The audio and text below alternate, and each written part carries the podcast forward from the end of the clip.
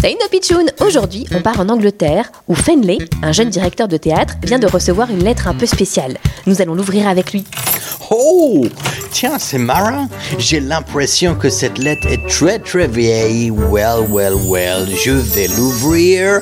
Je vais la lire. Hum, hum. Dear Katie, ma chère Katie. Mais enfin, je m'appelle pas Katie. Que dit d'autre la lettre? Can you help me? Peux-tu m'aider? C'est étrange cette lettre, non? Yes. Very weird. C'est bizarre. Voyons. De quand date le timbre? Oh my god 1916 1916 Ah oui, quand même Ça veut dire que cette lettre a mis 107 ans à arriver à son destinataire. Yes, that's it. C'est bien ça. Sauf que le destinataire, Katie, ne vit plus ici depuis bien longtemps.